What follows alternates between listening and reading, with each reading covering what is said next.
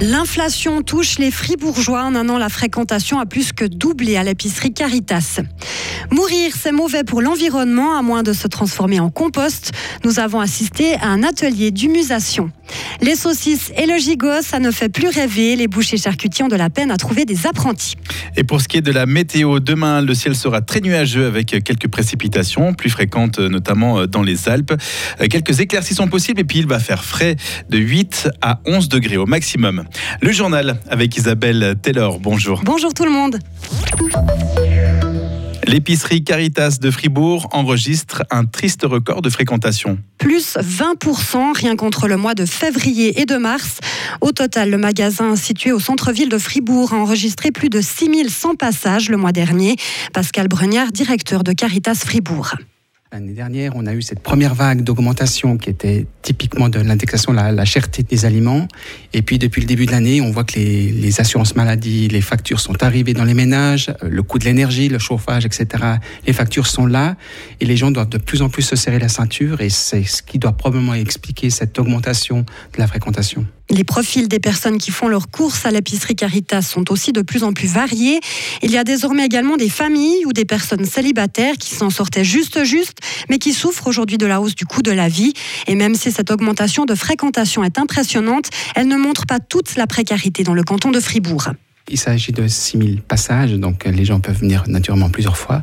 Par contre, on sait que tout le monde ne vient pas à l'épicerie Caritas. Peut-être que les gens ne connaissent pas ou bien ne savent pas qu'ils y ont droit. Il suffit d'avoir les subsides de l'assurance maladie pour pouvoir y avoir droit, voir euh, d'autres critères aussi.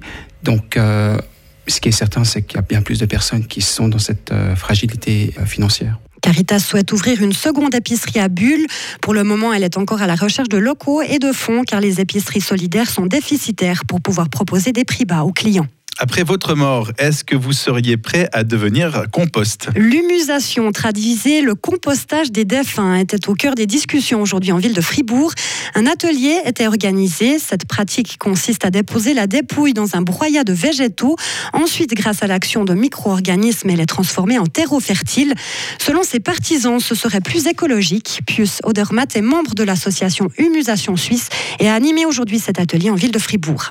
Elle consomme beaucoup moins d'énergie par rapport à la crémation. La crémation, selon les conditions, c'est à peu près 1500 km avec une voiture d'essence. Il y a non plus la récupération de tout ce que représente le corps avec des nutriments. Le cycle de vie est cassé. Et euh, même avec euh, l'inhumation, il y a aussi des problèmes que la décomposition ne se fait très mal parce que les corps sont dans une profondeur où il n'y a plus de micro-organismes, ce qui fait que les corps ne se décompose pas ou très peu ou très lentement. Euh, on parle de la momification. Alors honnêtement, l'humisation, en principe, elle a un grand avantage. Elle utilise aussi moins de surface parce que c'est seulement pendant une année où se fait ce processus. L'humusation n'est pour l'heure pas légale en Europe. Elle est autorisée dans cinq États aux États-Unis. Les boucheries artisanales vont-elles bientôt disparaître? La question de la relève inquiète en tout cas le milieu. L'association des maîtres bouchers charcutiers du canton de Fribourg a tenu aujourd'hui son assemblée générale et ses membres sont inquiets. Le nombre d'apprentis dans le canton est en baisse. Il y en a 46 au total actuellement, soit presque la moitié moins qu'en 2019. David Blanc est le président de l'association des maîtres bouchers charcutiers c'est une situation qui m'inquiète réellement. Et puis nous sommes euh, en train de réfléchir à, trouver des solutions pour euh, faire envie aux jeunes pour découvrir cette profession et puis qui s'intéressent à faire des stages dans nos entreprises.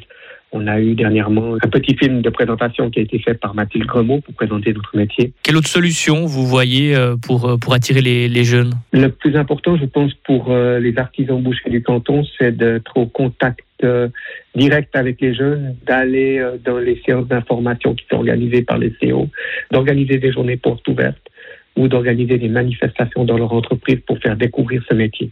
Je pense que le contact humain est le meilleur euh, moyen de faire découvrir notre métier à des jeunes et c'est lui qui apportera le, plus de résultats. Au mois de mars, David Blanc a participé à une journée spéciale organisée au CO de Châtel-Saint-Denis. Résultat, cinq jeunes viendront faire un stage dans sa boucherie le mois prochain. Enfin, en sport, Tadej Pogacar est inarrêtable. Le cycliste slovène a gagné la 87e édition de la Flèche Wallonne cet après-midi. Il avait déjà remporté le Tour des Flandres et l'Amstel God Race ce printemps. Tadej Pogacar sera encore le grand favori de Liège, Bastogne, Liège ce dimanche.